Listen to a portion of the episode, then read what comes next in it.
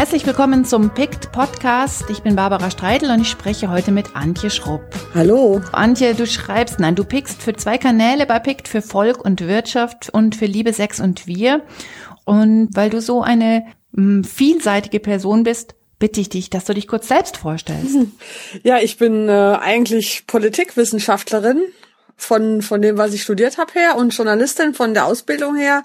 Bin aber in den letzten Jahren mehr dazu gekommen, mh, ja, Bücher zu schreiben und äh, ein bisschen aktivistisch im Sinne von Feminismus unterwegs zu sein, auch über meinen Blog. Und ja, habe mich so ins Internet etwas verlagert. Und ähm, diese Kanäle, die sind, ja, die sind mir sehr nah, weil ich damit zwei Projekte verbinde, die ich ansonsten nicht weiterverfolgt hatte. Ich wollte nämlich mal ein Buch über die Liebe schreiben. Das habe ich dann wegen Überkomplexität des Themas aufgegeben, aber äh, bin froh, dass ich es jetzt äh, da noch ein bisschen weiter verfolgen kann. Da müssen wir gleich noch sprechen über, äh, über dein Buch über die Liebe. und auf der anderen Seite ähm, engagiere ich mich zum Beispiel auch in der Care Revolution für das bedingungslose Grundeinkommen und sowas. Also bin schon lange in Netzwerken zum Thema feministische Ökonomiekritik. Früher hieß das mal Weiberwirtschaft so unterwegs und ähm, finde, it's economy stupid. Also dass, dass wirtschaftliche Fragen von sehr über allem hängen, was wir politisch äh, diskutieren und auch kulturell diskutieren. Ja, ich habe ein bisschen einen, immer einen, kann man vielleicht so sagen, missionarischen Impetus. Also ich will gerne andere Leute ähm, in Diskussionen verwickeln über Themen, die ich wichtig finde und ja. Und dass man halt einfach ein bisschen aus der Blase rauskommt, oder? Das ist ja sowieso das Thema, was uns gerade sehr verfolgt. Ja, genau. Wir sollen ja jetzt alle aus unserer Blase raus und die Sorgen der Leute ernst nehmen. Und da ist auch was dran. Also die, ähm, äh, es, es, geht, es geht ja um, um ähm, bei PICT, soweit ich es verstehe, ich bin ja noch gar nicht so sehr lange dabei. Also von daher ähm, taste ich mich auch erst noch ein bisschen ran an die ganze Geschichte. Aber ich, soweit ich es verstehe, geht es ja darum auch, dass genau Leute aus ihren Blasenwissen, also aus ihrer Expertise, die damit zusammenhängt, dass sie sich mit bestimmten Themen intensiv beschäftigen, dass sie daraus anderen was vermitteln und vorschlagen und sagen, hier, das ist doch interessant, das solltest du mal lesen. Es geht ja im Prinzip darum, ähm, andere darauf hinzuweisen, dass da was ist, was von allgemeinem Interesse ist und auch von Interesse für sie. Und ich finde das schon eine recht große Verantwortung, also zu sagen, hier liest das mal in Zeiten wie diesen, wo wir sowieso alle so viel lesen müssen, ja. Und deswegen bin ich froh, dass ich nicht in der, in der, in dem Feminismuskanal bin, weil es ja auch darum geht, auch aus einer feministischen Sicht über andere Dinge mal zu informieren und andere darauf hinzuweisen, dass sowas wie Ökonomie zum Beispiel auch feministische Aspekte haben kann. Hm. Also äh, ich will dir da total recht geben, weil es doch sehr oft in Diskussionen so ist. So, und jetzt fragen wir mal die Feministin, was hat sie dazu zu sagen? Okay, gut, das haben wir jetzt auch abgehakt. So, jetzt gehen wir wieder zum weiteren Thema. Und dass man immer halt ja schon in so einem gedanklichen ähm, so einer Nische halt stecken bleibt. Und das, ähm, das stimmt natürlich. Und insofern ist es sehr gut, ähm, nicht sagen, ich rede nur über feministische Themen, sondern ich habe die feministische Haltung zu allen Themen. Ja, was ist denn auch überhaupt ein feministisches Thema? Also ist sowas wie Fürsorgearbeit, Vereinbarkeit von äh, Berufsarbeit und Familienarbeit, ist das ein, warum ist das ein feministisches Thema? Das ist ja ein zentral ökonomisches Thema. Und natürlich ähm, muss man es zusammenbringen. Und Feminismus kann man eigentlich nicht machen, ohne ähm, allgemeine ökonomische Themen zu haben. Letztes Jahr gab es ja diesen großen Kongress in Berlin über von von feministischen Ökonominnen aus der ganzen Welt, die sich zu ihrem Jahreskongress getroffen haben und der das Hauptthema war, ohne dass wir den Finanzkapitalismus analysieren, können wir unser ganzes feministisches Engagement vergessen, weil wenn das Geld äh, sich äh, auf eine Weise bewegt, dass wir gar keinen Gestaltungsraum haben mehr im Bereich der Politik oder im Bereich der Kultur, dann können wir die besten feministischen Theorien haben, aber das wird uns nichts nützen. Wir müssen auch uns mit großem Finanzkapitalismus beschäftigen. Und das fand ich auch sehr nachdenkenswert. Also es ist nicht nur so, dass die klassische Ökonomie sich nicht mit feministischen Aspekten beschäftigt, sondern es ist eben manchmal auch so, dass der klassische Feminismus sich zu wenig mit ökonomischen Aspekten beschäftigt. Naja, aber das ist doch eigentlich auch so das, was besonders, wenn man so erstmal anfängt, sich mit dem Thema Feminismus auseinanderzusetzen, auf was man dann ziemlich schnell stößt, dass das eine sehr schlecht ohne das andere funktioniert. Und ähm, dass es ganz klar ist, wenn man gerade über Vereinbarkeitsthemen diskutiert, die ja zu jetzt heutzutage den klassischen feministischen Themen gehören, die aber eigentlich was ganz anderes sind, nämlich ökonomische Themen dass man da immer nur denkt, so ja, wenn wir das gelöst haben auf feministischer, also auf Frauenbasis, weil wir mehr Kita-Plätze oder so eingeführt haben, dann haben wir das Thema vom Tisch, was ja gar nicht stimmt, weil das Thema ja eigentlich was ganz anderes ist. Es geht ja da um Lohnungleichheit und natürlich, wie du sagst, auch um Fürsorgearbeit. Ja, wobei, was ich gelernt habe bei dem Kongress, ich na klar, haben sich Feministinnen schon immer auch mit Ökonomie beschäftigt, aber dann oft so mit Arbeitsmarktpolitik, eben Lohnungleichheit, Rentenabsicherungen, Unterhaltsrecht und solche Sachen. Ne? Das sind ja auch ökonomische Arbeitswelt. Aber äh, es geht tatsächlich um die Frage, wo sind die äh, Finanzkapitalismusströme? Wo ist das große Geld? Ja, weil auch die Möglichkeit, zum Beispiel Arbeitsmarktpolitik zu machen oder ähm, äh, Lohnverhandlungen zu führen oder Umverteilungspolitik irgendeiner Art, hängt ja davon ab, dass man überhaupt auf das richtig große Geld Zugriff hat.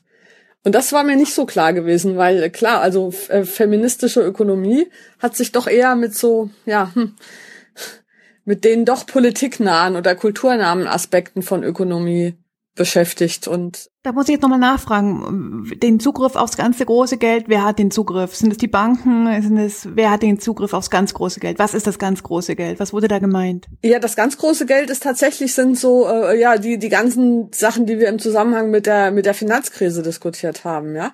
Mit äh, globaler Ökonomie, mit multinationalen Konzernen und wie da äh, kleinste Entscheidungen extrem große Auswirkungen haben überall auf der Welt. Also diese äh, wirklich internationalen Zustände des Kapitalismus, sage ich mal. Ähm, und dass da einfach sehr wenige feministische Analysen äh, vorhanden sind. Also das war so eine Selbstkritik dieser Ökonominnen, die ja sich eben alle mit Ökonomie beschäftigen an ihren Unis, dass die sagen, wir machen zu wenig Analysen, ähm, ja grundlegende Kapitalismuskritik, ich sage ich mal, internationales Finanzwesen, der Zustand großer Konzerne und der Globalisierung, weil das ist natürlich auch schwer daran zu kommen. Da hast du recht. Das ist, was soll man da schon machen, ne? Aber äh, die etwas auch ein wenig ratlose Haltung war, zu sagen, na, wenn wir da nicht dran gehen, dann brauchen wir über, über Arbeitsmarktpolitik, über Vereinbarkeit und sowas überhaupt gar nicht reden, weil das sind immer nur die kleinen Peanuts, wo wir wirklich eigentlich gar nichts Grundlegendes ähm, verbessern können. Ne, weil, weil kein Geld da ist, um, um äh, ähm, für, für, die, für die nationalen Politiken, für, für Sozialpolitik und so weiter, dann, dann sind es nur kleine Verteilungskämpfe an der Basis, gibt es jetzt mehr Kita-Plätze oder mehr Rente oder so, aber das ist unterm Strich nichts Grundlegendes. Du hast ja auf jeden Fall dazugelernt, gell? Also wenn ich diesen Einpick von dir sehe, der über den dritten Kolonialismus, da hast du diesen ähm, äh, Text ja ausgewählt, wo es darum geht, dass eine Struktur, die es den Herrschern von armen und noch entscheidender schlecht regierten Staaten ermöglicht, sich zu Hause bereichern, aber im Ausland zu investieren und so weiter, da legst du ja den Finger genau drauf. Also diesen diesen Text fand ich ganz großartig äh, über den den Kolonialismus, weil es auch noch mal zeigt, wie wir verdienen an äh, maroden politischen Systemen überall auf der Welt. Was heißt wir? Wir in Anführungszeichen, ja, aber wie diese Finanzstrukturen äh, dazu führen, dass, äh, dass dann letzten Endes es auch äh, fast gar nicht möglich ist, in diesen Ländern äh, politische oder kulturelle oder soziale Verbesserungen anzuregen oder die immer nur ähm, auf so einer niedrigen Ebene sein können, weil das eigentliche Problem woanders ist. Und ja, also das, das, das zusammenzubringen, das finde ich ganz wichtig. Ich hatte ja neulich auch so ein Pick über die Fra äh, Frage, wie Reiche, wie Superreiche sich Grundstücke und Häuser in Neuseeland kaufen, weil sie versuchen, also sozusagen Angst haben davor, dass alles zusammenbricht und dann ist Neuseeland noch ein halbwegs sicherer Ort. Und ich finde das sehr interessant. Wie kommt die denn gerade auf Neuseeland, weil es so hübsch aussieht in den Hobbit-Filmen, wo das ja gedreht wurde? Ach, weil es so weit weg ist weil es so weit weg ist von Aufständen, sozialen Unruhen und wahrscheinlich werden da auch keine Atombomben hingeworfen. Erstmal terroristische Anschläge sind nicht so wahrscheinlich und sowas. Und äh, da kommt ja auch dann das Persönliche und der Finanzkapitalismus zusammen. Und das führt dann zum Beispiel dazu, dass Leute, in die in Neuseeland sowieso wohnen, sich keine Mieten mehr leisten können, weil die ganzen Superreichen äh, da alles aufkaufen um, um zu versuchen, noch ein Schlupfloch für sich zu haben, wenn das Chaos im Rest der Welt ausbricht. Und ich, diese, diese Themen finde ich interessant, ohne jetzt eine Lösung zu haben. Man kann doch nicht sagen, die sind alle so böse, diese Reichen, weil sie das machen. Es ist ja auch verständlich, aber ähm, es, es zeigt, wie es zusammenhängt, das persönliche Verhalten und die, ähm, das große Geld. Naja, vor allem zu sagen, die sind alle so böse, ist ja auch immer so, dann macht man das halt zu so einem individuellen Bösewicht ähm, und denkt man ja, wenn die Bösen erstmal weg sind, dann ist das äh, Thema ähm, irgendwie abgehakt. Das stimmt ja auch gar nicht. Die sind erstens nicht böse, sondern sie handeln innerhalb von Strukturen, die ermöglicht worden sind. Und da sind wir ja dran beteiligt, dass diese Strukturen ermöglicht worden sind. Weil wir zum Beispiel, pf, keine Ahnung, Konzerne unterstützen, indem wir da einkaufen, Banken unterstützen, weil wir da unser Geld liegen haben und so weiter. Also es ist ja auch immer, wenn zwar auch eine kleine mit, äh, mittragende Entscheidung, aber doch auf jeden Fall so. Ja, genau. Was ich finde ähm, bei der, bei der Diskussion über ökonomische Themen und wie schwierig und komplex es ist, äh, ich glaube, dass ganz viel von dem, was wir nicht wahrnehmen, daherkommt, dass wir tatsächlich immer glauben, wenn wir ein Problem identifizieren, brauchen wir auch eine Lösung, müssen wir gleich schon eine Lösung anbieten. Und das können wir natürlich nicht. Und das führt aber oft dazu, dass man äh, die Probleme wegredet oder schönredet. Weil man, wenn man sie sehen würde, müsste man ja was tun und dann könnte man nichts tun und dann äh, ist man hilflos. Und ich, ich, mein Ansatz ist so ein bisschen zu sagen, wenn wir erst schon mal die Probleme sehen, ist das schon ein Schritt. Also wenn wir realistisch sehen, wie es ist, wenn wir sagen, tatsächlich gibt es weiterhin Kolonialismus. Tatsächlich ist das Problem der Fürsorgearbeit nicht gelöst und wir wissen nicht, wer in Zukunft bei uns die Alten und Kranken pflegen wird. Da haben wir keine Lösung dafür. Dann ist das schon für sich ein positiver Schritt, auch wenn wir nicht wissen, wie wir das Problem lösen sollen. Und deswegen hinzuschauen, was passiert genau, vorurteilslos erstmal, ohne gleich eine Theorie jetzt den, äh, den Kommunismus oder die Commons oder das Grundeinkommen, also ohne gleich schon eine Lösung anzubieten. Ich bin immer so aufgewachsen, äh, dass mir immer gesagt wurde, wenn ich was kritisiert habe, ja, dann mach's doch besser, ja? Das kenne ich, das geht mir äh, geht mir aber genauso. So bin ich auch sozialisiert worden. Such eine Lösung, sei konstruktiv. Und das ist ganz fatal, weil äh, in, in einer Situation, wo es keine Lösung gibt oder keine naheliegende Lösung, äh, verhindert das, dass wir die Probleme realistisch sehen. Wir wollen sie nicht sehen, wenn wir nicht gleich eine Lösung haben. Und da müssen wir, glaube ich, raus. Und die Art und Weise, wie ich auf, auf Wirtschaftsnachrichten gucke, erstmal hingehen, hingucken, aushalten und sagen, okay, da weiß ich jetzt nicht, wie man es lösen soll. Aber ich sehe es trotzdem schon mal, ja. Also nicht, nicht ähm, wegleugnen oder so. Da gibt's ja diesen schönen Pick auch von dir. Eine Lösung für das ökonomische Care-Dilemma ist nicht in Sicht. Das ist ja genau das. Wir gucken hin, wir wissen aber leider noch nicht, was zu tun genau. ist. Jetzt ähm, hast du ja vorab gesagt, nee, ganz vorhin hast du gesagt, ähm, du wolltest immer mal ein Buch über Liebe schreiben, aber das äh, Thema ist dir zu äh, komplex erschienen oder nee, zu, zu umfassend erschienen. Ich hatte ja schon gesagt, da muss ich unbedingt nochmal nachfragen. Was war das dann für ein Buch, was du da schreiben wolltest? Also mich interessiert die die kulturelle Konstruktion von Liebe. Also wir glauben, es gibt so, es gibt so zwei, ähm, zwei Sichtweisen auf das Thema Beziehungen, Liebesbeziehungen, äh, Geschlechterverhältnisse sind es dann ja auch oft. Und Sex, äh, die, die da, äh, entweder sie gehen davon aus, dass, ähm, dass das so wie es gemacht wird, ganz normal und natürlich ist. Also hier gehen viele davon aus, dass zum Beispiel monogame heterosexuelle Beziehungen das Natürliche ist, ja. Und die, die das auf der anderen Seite stehen, die das anders sehen, die, die gehen oft davon aus, dass das Beste ist, wenn das ganz individuell ist und wenn jede Person selber für sich ganz von Null sozusagen ausgehend entscheidet, wie sie es machen möchte. Und ich bin der Meinung, dass beides nicht stimmt, sondern dass äh, Liebe kon kulturell konstruiert ist, also auch das, was wir unter Liebe verstehen. Und, und dass das interessant ist, auch gerade im Vergleich zu zwischen verschiedenen Kulturen. Und also jetzt mal ein ganz banales Beispiel ist der Streit um arrangierte Ehen, die es in vielen Kulturen gibt, aber eben nicht im Westen. Der Westen hat im 19. Jahrhundert, im 18. Jahrhundert diese, dieses romantische Liebesideal erfunden, letzten Endes, das davon ausgeht, dass ein Paar sich findet durch individuelle Entscheidungen und Anziehung zwischen zwei Personen, die sozusagen losgelöst von ihrer, äh, von der Umgebung sind. Aber in den fast allen Kulturen sind Ehen arrangiert, insofern, dass die Gesellschaft oder die Familie eben vorschlägt, wer zusammenpassen könnte.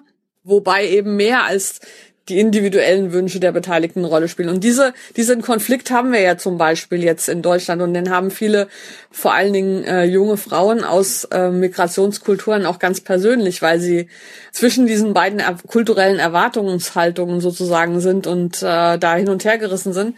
Und sowas interessiert mich, wie äh, unsere Beziehungsformen und unsere Vorstellungen von Liebe und auch unsere Gefühle kulturell ausgehandelt werden und äh, geprägt werden auch von Diskursen, die geführt werden und auch geprägt werden von ökonomischen Notwendigkeiten. Zum Beispiel hatte ich ja äh, kürzlich mal diese, äh, diesen Trend zu Nichtbeziehungen gepickt. Also dass, dass wir im Moment, äh, dass es ähm, viele Leute gibt, die wollen überhaupt keine Beziehung eingehen oder die definieren ihre Beziehungen nicht mehr als Beziehungen, um ihnen die Verbindlichkeit zu nehmen, um jederzeit gehen zu können.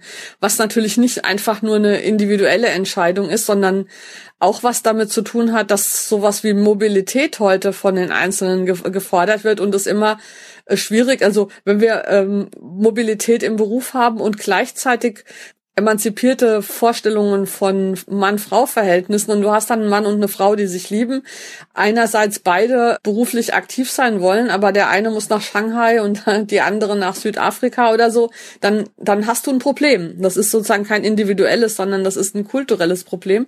Und das interessiert mich eben, wie wir Begehren, Beziehungen, Liebe zusammenbringen mit kulturellen Trends und auch mit kulturellen Erzählungen darüber, wie es sein soll. Hast du denn das Gefühl, ähm, dass das Konzept Liebe, so wie wir es heute noch vielleicht ähm, uns verstehen, dass das aus einer Zeit kommt, in, in ähm, die, also dass die Regeln in einer Zeit gemacht wurden, die heute vollkommen anders gemacht werden würden? Weil ich meine, der Grund, warum zum Beispiel auch eine Zweierbeziehung, ja, diese Mann-Frau-Beziehung ist, das kommt natürlich noch aus einer Zeit, in der es halt auch ganz viel darum gegangen ist, wo wachsen die Kinder auf? Wer, wer macht das eine, wer, wer macht das andere? Also diese Rollenverteilung, das sind ja die, jetzt sind wir wieder beim Feminismus, wo, wo wir ja heute schon jede Menge Veränderungen sehen. Nein, nicht nur die Frau kann sich um die Kinder kümmern, auch ein Mann kann sich um ein, ein Kind kümmern und es gibt auch ähm, jede Menge Paare, die gar keine Kinder haben und das auch als bewusste Entscheidung so sehen, weil wir das vielleicht nicht wollen und was nicht mehr nötig ist, um die, dem Bestand der Sippe zu erhalten und so weiter. Und aus dieser Zeit kommen ja halt auch so Konzepte und und ich weiß nicht, natürlich sehr viel wahrscheinlich auch über Glauben vielleicht nochmal ähm, gefestigt werden sollen. Also auch dieser Wunsch vieler Menschen, ihre Liebe dann ähm, mit, äh, mit, der, mit der Kirche nochmal zu festigen oder zu vereidigen und so weiter, ähm, die bringen uns ja dann vielleicht durcheinander. Glaubst du denn, dass wir, hm, wer ist dieses Wir, gell? Wir denken denn, äh, wir, wir denken denn Menschen denn überhaupt bereit sind, das so kritisch zu, zu, ähm, ähm, zu, zu betrachten, äh, so festzustellen, naja, das, ähm, es mag sowas geben wie eine Liebe auf den ersten Blick, quasi eine Anziehung auf den ersten Blick, die, die vergeht aber auch wieder. Es mag sowas geben wie die Bereitschaft, ah, wir vertragen uns ganz gut, wir wollen zusammenbleiben, aber es gibt da auch Grenzen sind wir schon, also quasi, also weil die Lebensumstände, die, die sind ja eigentlich längst da, ja. Also wie du sagst, einer arbeitet in Shanghai, einer arbeitet in Südafrika, das wird nicht klappen, dass die zusammen wohnen, ja. Es wird einfach nicht klappen. Naja, bei Beziehungen und Beziehungsstrukturen geht es ja auch immer um die Frage Fürsorgearbeit, also die Frage, wer kümmert sich um die Kinder, wer hilft wem, wer ist verpflichtet, wem wann zu helfen, wie ist das Verhältnis von Freiwilligkeit und Zwang im Prinzip ist die große menschheitsgeschichtliche Herausforderung ja, wie kann man Verbindlichkeit herstellen in den Beziehungen untereinander, ohne die individuelle Freiheit zu missachten. Da geht es halt vor allen Dingen um die Frage, wer kümmert sich um die Kinder, weil da die können das nicht aushandeln und das muss gemacht werden. Und im Prinzip ist äh, allen Familienstrukturen zugrunde liegend ja die Frage, wie können Männer eingebunden werden in die Sorge für Kinder, weil die Frauen sind durch Schwangerschaft und Geburt automatisch eingebunden, ja. Sie sind ja die einzigen, die auf jeden Fall da sind, wenn ein Kind geboren wird, weil es ist ein Teil ihres Körpers anfangs. Und die Frage ist, wie werden andere Menschen involviert, um diese Frau, die jetzt ein Kind bekommt, nicht alleine damit zu lassen, zumal sie ja in der Zeit auch nicht so gut arbeiten oder Tiere jagen oder was auch immer kann, weil sie diesen dicken Bauch hat und das kleine Kind. Im Prinzip ist die Frage, wie diese Verbindlichkeit hergestellt wird, in unserer westlichen Kultur so diskutiert worden, dass sie möglichst wenig in die individuelle Freiheit eingreifen soll. Das fing eben an mit der Forderung nach Scheidungsmöglichkeiten, also dass man sozusagen jederzeit in einem Lauf einer Beziehung sich entscheiden kann, es auch jetzt wieder aufzuhören. Das hat beinhaltet die, die stärkere Einbeziehung des Staates. Also wenn ich individuelle Ansprüche auf Unterhalt habe, dann bin ich nicht mehr so auf die Unterstützung konkreter anderer Personen, meines Ehemanns zum Beispiel, angewiesen. Und wir haben halt hier die individuelle Freiheit, sich jederzeit, in jedem Moment neu entscheiden zu können, sehr hoch geschätzt. Und ich glaube ja, dass das auch überhaupt erst eine bestimmte Entwicklung des Kapitalismus ermöglicht hat. Also ohne dass die Frauen bereit wären, auch individuell zu arbeiten, hätten wir gar nicht so ein großes Angebot an Arbeitskräften momentan auf dem Arbeitsmarkt. Also das hängt ja auch miteinander zusammen. Und jetzt ist aber das Problem, dass wir merken, dass es auch Einsamkeit verursacht, wenn man jederzeit frei entscheiden kann, auch wieder Beziehungen zu lösen. Und, und wie kriegen wir jetzt verbindliche Beziehungen, ohne dass uns jemand dazu zwingt? Das ist im Prinzip die Frage, ja. Also man könnte die Kinderversorgung oder so, die kann man ja politisch lösen. Da kann man ja sagen, okay, wir machen ein gutes Unterhaltsrecht, öffentliche Infrastruktur, Adoptionsverfahren oder so, dass wir die Sorge für die Kinder anders regeln. Aber dennoch bleibt ja dann die Einsamkeit der Einzelnen und das Dilemma zu sagen, also wenn ich jederzeit gehen können will, dann heißt das aber, dass der andere oder die andere auch jederzeit gehen können kann. Und das ist natürlich auch bisschen beängstigend, wenn man mich jederzeit verlassen kann. Außer ich bin weiterhin so toll, so dünn, so sexy, so klug, ja, und so spritzig, dass, dass, dass ich immer noch von Nutzen bin. Aber, aber Antje, aber Antje unter uns gesagt, naja, die anderen, die zuhören, können das auch hören. Aber es ist doch längst so jeder Ehevertrag, jede kirchliche Hochzeit, jedes Standesamt bewahrt doch niemanden davor, dass der andere einfach geht. Ja, genau. Aber es ist natürlich immer noch eine Frage, ob man das sozial akzeptabel findet oder nicht. Ob man das cool findet als Gesellschaft oder ob man es doch ein bisschen egoistisch findet. Es gibt natürlich auch einen Gegentrend. Es gibt auch einen Trend von Leuten, die sich dann so nach einer guten alten Zeit zurücksehnen. Aber es ist halt eben die Frage, wie, was sehen wir als Kern von Beziehungen? Es gibt so ein, ah, von wem war das? Ich habe so ein Buch mal gelesen, das spielt irgendwo in einem Landgut in Ostpreußen oder sowas, wo eine, eine junge Frau lebt und da kommt jedes Jahr irgendwie ein neuer Hauslehrer oder Hausmeister oder sowas und die sind immer nur einen Sommer da und sie verliebt sich in jeden von denen, weil es ist immer der, jeweils der einzige Mann, der in Frage kommt als Liebesobjekt. Ja, das heißt, wenn ich nur einen Mann habe, nehme ich mal an, ich bin heterosexuell, dann verliebe ich mich in dem. Momentan haben wir aber in die Situation, dass wir Millionen Auswahl haben. Ja, wir können irgendwie an irgendein Portal gehen und können da äh, wegklicken. Wir können, wir haben so viel Auswahl und dann ist eben die Frage nicht mehr, wie äh, schaffe ich es, mich mit dem einen, der da ist, irgendwie zu binden, weil sonst bin ich allein, sondern es stellt die Frage, wie kann ich aus dieser diesen tausenden den einen richtigen auswählen. Und was mache ich, wenn ich einen ausgewählt habe und es kommt dann noch jemand Besseres? Äh, das ist momentan das Dilemma, dass wir einerseits was heißt wir? Ich bin ja schon etwas älter und habe das also ich, bin, ich, ich habe mich ja schon unter anderen Verhältnissen gebunden, aber bei bei Jüngeren also ist es halt tatsächlich die Frage, wo kriegen also wie bewegen wir uns in diesem in diesem Optimierungswunsch, den besten, die bestmögliche Beziehung zu haben und der gleichzeitigen Bedürfnis, sich mich selber aber verlassen zu können, darauf, dass ich nicht jederzeit wieder verlassen werde. Und ich, das ist auch wieder so ähnlich. Ich habe da keine Lösung. Ich beobachte nur, dass das jetzt, ein, dass das momentan ähm, äh, ein Thema ist, dass das noch eine offene Diskussion ist, dass da noch nicht raus ist, wie wir uns als Gesellschaft weiterhin Liebe vorstellen werden. Hm. Am Ende des Tages hat es doch vor allem mit, sagen wir mal, unserem Online-Konsumverhalten zu tun, oder? Da blinkt ständig irgendetwas und wir könnten diesen Link nehmen und der würde mich dann vielleicht zu einem anderen Text bringen, der vielleicht nochmal interessanter ist als der, den ich da gerade jetzt lese, der mich vielleicht schon ein bisschen langweilt, weil ich ja schon ungefähr weiß, wo er hinkommt, oder? Genau. Ja, das stimmt. Das ist natürlich etwas, was es jetzt zu deiner oder meiner ähm, jugendlicheren Zeit einfach noch nicht gegeben hat. Ja, bei uns im Dorf, da gab's zehn, zehn Jungs, die irgendwie in Frage gekommen wären. Ja, das war jetzt nicht nur einer, aber es gab nicht irgendwie Tinder, wo ich irgendwie den ganzen Abend irgendwie gucken kann. Hm. Und wer mir jetzt gefällt. Kurzes Beispiel aus meinem eigenen wahnsinnig spannenden Leben. Und zwar hatte ich mal eine, eine Plattenproduktion und ähm, wir sind jeden Tag, ich glaube, über zwei Wochen lang in einem Tonstudio gewesen und haben immer Mittagspause gemacht in einem anliegenden Café-Restaurant. Und ich habe jeden Tag dasselbe Mittagessen bestellt, weil ich habe es einmal ähm, gegessen. Am ersten Tag, es hat mir geschmeckt. Dann dachte ich mir, ich habe gar keine Lust, ein neues Mittagessen auszuprobieren. Und die anderen, die bei mir waren, die haben jeden Tag was anderes probiert. Das war dann mal gut, mal schlecht, mal überraschend und so. Und die haben immer über mich gelacht. Wieso bist du so? Wieso bestellst du jeden Tag diese Nudeln mit dieser Soße? Ist ja Wahnsinn, ja. Hm. Aber das gibt's nicht mehr, oder? Dass man denkt, ah, ich bleib jetzt einfach bei meinem, was ich einmal hatte und das reicht. Ich bin dann quasi ein Relikt, ein Dinosaurier. Ich bin mir noch nicht so sicher. Also das ist natürlich auch, ähm, aber äh, die, die interessante Frage ist, wie kann ich leben, wenn es keine Gewohnheit oder keinen Zwang mehr gibt?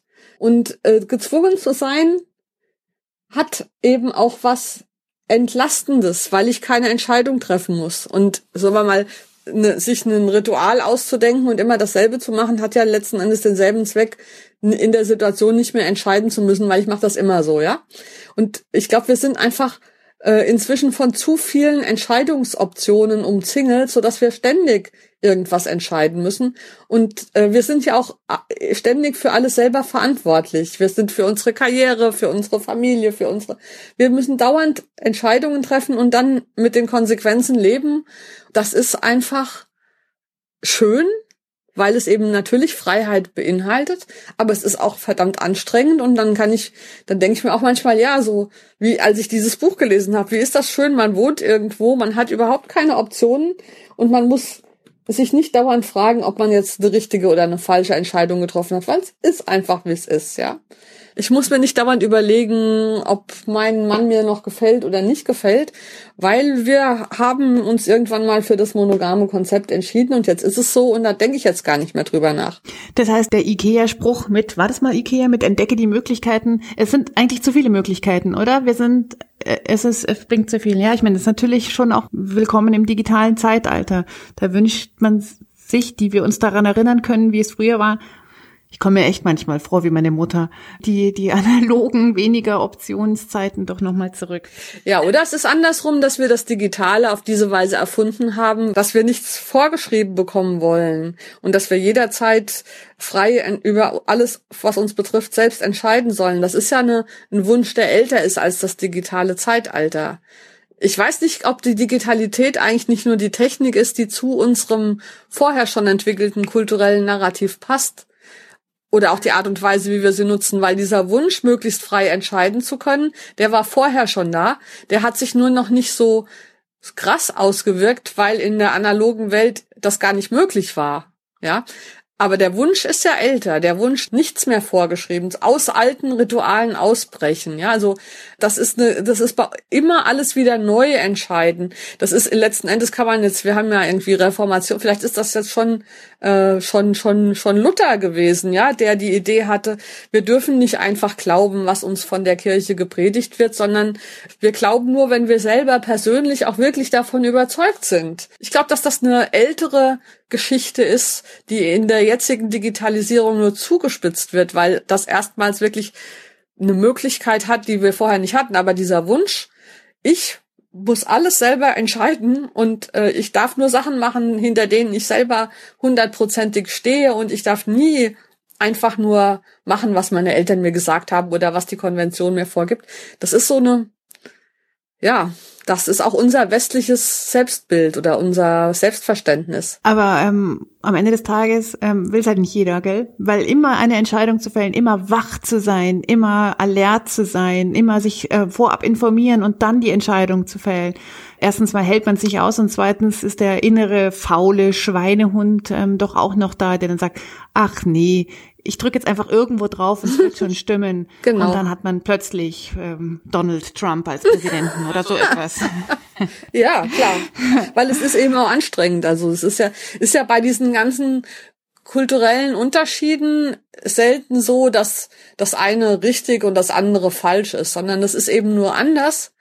Und wenn, wenn die Umstände anders sind, muss man eben auch ähm, auch die eigenen Handlungsoptionen ändern. Und wenn ich in einer Welt lebe, wo alles von äußeren Zwängen bestimmt ist und äh, die Eltern total viel zu sagen haben und die gesellschaftlichen Konventionen ganz eng sind und so, dann ist der Kampf oder das, wo, wo, wo ich mich anstrengen muss, auszubrechen daraus. Aber wenn, wenn wir in der Gesellschaft leben wie heute hier, dass eigentlich die Zumutung ist, dass man ständig über alles entscheiden muss, dann kann sowas sein, wie, wie deine Entscheidung sagen, ich esse jeden Tag dasselbe Essen. Das kann eine bewusste ähm, Gegenmaßnahme sein, weil du sagst, nee, also hier suche ich mir jetzt ganz bewusst Punkte heraus, bei denen ich nichts entscheide sondern es einfach so mache. Und vielleicht müssen wir das einfach ein bisschen mehr üben äh, und gerade eben auch in Bezug auf die Beziehungen. Ne? Ich habe durch deinen ähm, Pick ähm, über ähm, den Facebook-Rant ähm, ähm, und Tinder festgestellt, wie wenig ich von Tinder weiß. Da sieht man mal, wo ich meine Entscheidungen fälle. Aber ich fand es sehr interessant und fand super, dass du diesen, äh, dass du halt nicht den äh, ordentlichen Artikel, sondern eben diese Variante genommen hast. Ich beobachte das überhaupt, dass interessante Sachen häufig auf Facebook geschrieben werden neuerdings. Also jetzt von Leuten, die ähm,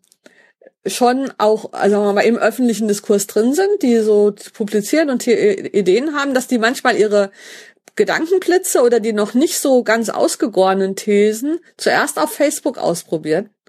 Ich selber auch. Also ich habe zum Beispiel weniger Skrupel, wenn ich einen Gedankenblitz habe oder eine neue Idee oder denke, ach, da könnte man mal, dann schreibe ich das in Facebook ganz schnell rein. Aber Blocken würde ich das nicht so. Da würde ich mir viel mehr, ich weiß gar nicht genau, warum das so ist, weil das ist ja beides mal gleich öffentlich veröffentlicht, ja, aber. Ja, aber das eine ist halt irgendwie quasi äh, offiziell irgendwie ordentlich und das andere ist halt dann irgendwie so in dem etwas privateren Rahmen, was uns ja nur vorgegaukelt wird, weil Facebook ja null privat ist. Ja, eben. Ja, ja. Und auch vor allen Dingen habe ich es auf öffentlich und die hat es ja auch, sonst könnte man es ja gar nicht picken, ja, auf öffentlich gestellt.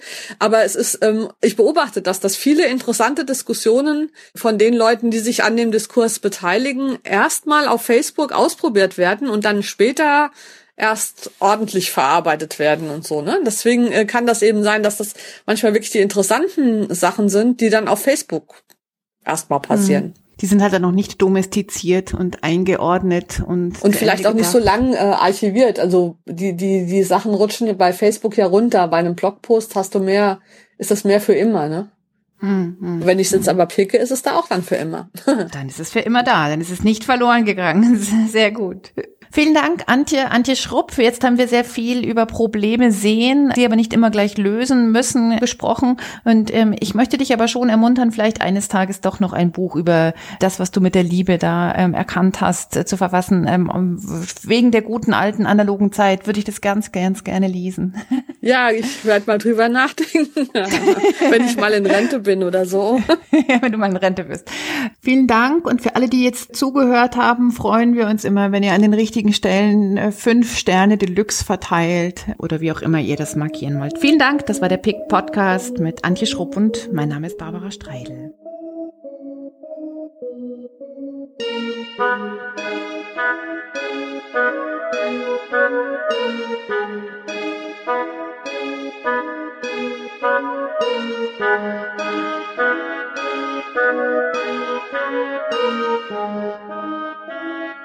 Thank you. Thank you.